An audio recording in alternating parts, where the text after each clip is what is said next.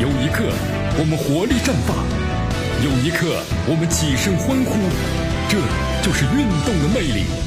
大话体育让您身临赛场，聆听运动带来的精彩。大话体育。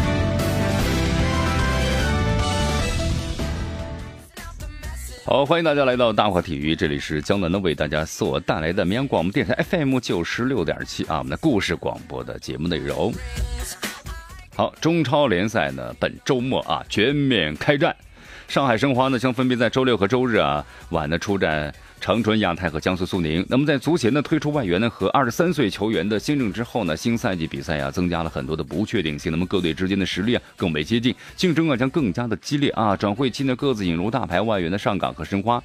无疑啊都像是在新赛季的冲击冠军，对不对？一员上海球队呢多年是无缘的冠军梦想啊。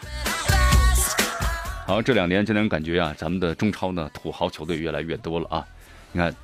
大手笔的投入，对不对？引进大牌的外援，有实力冲击亚冠资格呢和冠军的队伍啊，那是越来越多了。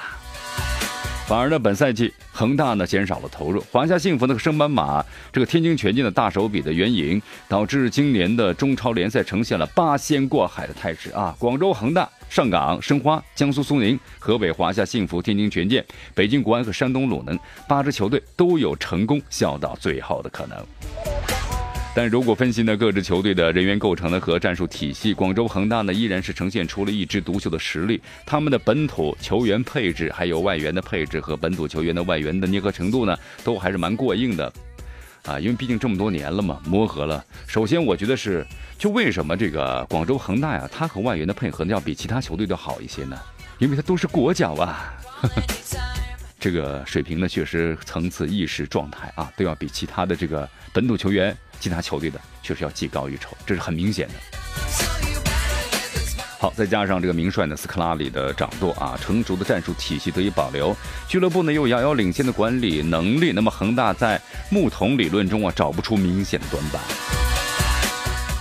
好，不过呢这个恒大呢难呢，就能感觉就在开局阶段特别难，为什么呢？前三轮的连续遭遇国安、鲁能、上港三支呢争冠的球队，第四轮还要迎来和广州富力的同城德比啊。所以说今年的话呢，这个比赛更加激烈，因为很多球队想挑战恒大嘛，留给恒大呢犯错误和调配的空间呢都是呢有限的啊。所以恒大呢，呃，这我觉得这样特别的好。为什么特别的好啊？虽然恒大呢越来越困难了啊，就争夺冠军不像以前那么轻松了，但是中超联赛就更加的精彩，悬念是让我们能够把这个比赛呢继续呢看下去，而且那是它精彩的因素之一，是吧？呃，那么同时呢，江南觉得挑选一下啊，江苏苏宁、上海上港和上海申花，应该说在实力上可能更加的突出一些了，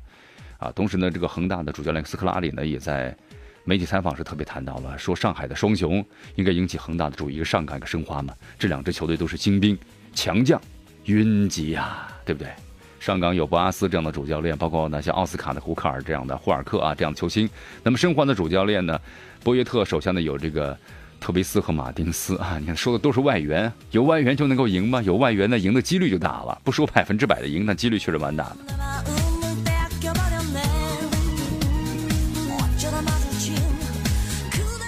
好，那么同时，博彩公司也针对呢中超联赛呀，在拉克达姆之后呢，关于中超赔冠夺冠啊，就是赔率，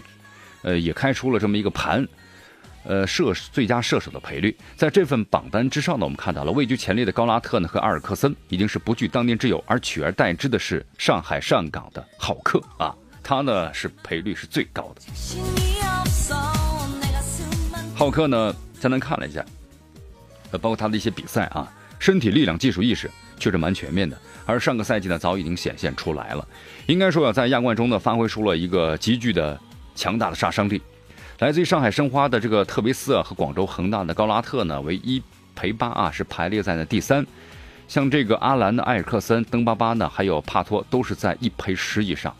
那么中国球员有没有呢？有，吴磊、郜林，就他们两人。呃，吴磊的赔率呢是一赔五十一，而郜林的赔率是一比一百零一啊。其实，在最近几年的比赛之中啊，郜林的这作用呢，感觉没有发挥出来了。我觉得郜林还是要缺点儿。像那种什么的一种雄性的 那种那种感觉啊，一种缺少点力量型的感觉。虽然他很拼，但是呢，好像把握战机的能力啊，确实还是弱了一些。那么吴磊呢，冲劲儿更足一些，但是冲的当中呢，还是要有的时候呢，这个用脑子踢气球啊，这对吴磊的一些善意的忠告。好，三月三号晚上啊，中超联赛首轮的揭幕战呢是在辽宁宏运呢和贵州智诚之间的展开。那么由于这个贵州智诚呢遭到了足协的空场的处罚，那么这场比赛呢没有球迷入场。而且赛前的新闻发布会上啊，辽宁宏运主帅的马林表示，和昔日队友雷兵的比赛，希望能够给球迷奉献一场的精彩的比赛。同时他认为呢，这个球场之内啊，星源啊杨旭的实力将相当于是一个外援，啊，其实杨旭呢有拼劲儿，有点像吴磊那种感觉一样，但是呢，总是缺少点那种的那种。那种什么的一种意识战术啊，战术缺少点。就江南觉得呀，本土球员首先你在个人技术上不如入外援，你要靠个人突破的话很困难的。那么主帅呢，黎兵这个也表示啊，这场比赛的话和辽宁队呢狭路相逢，将为球迷们是而战。呃，辽宁宏运说呢，我们对于贵州有些研究，但对贵州队啊不太了解，因为这是一个刚刚升上来的新球队。不过在这支球队的上面的话呢，他说呢，我对一个人呢也非常的熟悉，那就是他们的主教练黎兵。黎兵是我昔日小队友与小师弟，我们的关系呢是非常好的。希望我们在比赛中能够给全国的球迷们奉献一场精彩的比赛吧。因为在去年的冲超关键之战中啊，贵州主场球迷呢有些非常不理智的行为，所以遭到了足协呢这个处罚，就是这场比赛不准球迷进入。呃，空场比赛对于这个处罚呢，辽宁主帅呀马林十分惊讶，他表示这是一场零观众的比赛吗？他说你们不说，我真的还不太知道啊。所以球迷们有的时候呢要理智一些，否则的话，你看本场的主队得不到你们的这个呐喊助威，是不是感到呢挺遗憾的？挺遗憾啊。昨天下午的时候，中国足协的官网公布了关于对呢2017中超联赛呀赛事球员名单的经公示的通知。那么对于名单当中显示啊。新赛季呢，包括内外援在内，中超的报名人数呢达到了五百零二人，其中呢二十三岁年龄段呢有一百一十人，超过了全部球员的五分之一。当然，这份文料的料呢还有点多啊，文件的料，有球队呢变名称的变更了，也有球员呢最萌身高差出现啊，当然还添了不少的亮点啊。四支球队呢把名字变更了，报名人数最少球队是天津的权健队，那么各队的话呢一般都是三十二人左右啊，但是呢山东鲁能报了三十一人。江苏苏宁、上海申花也是如此，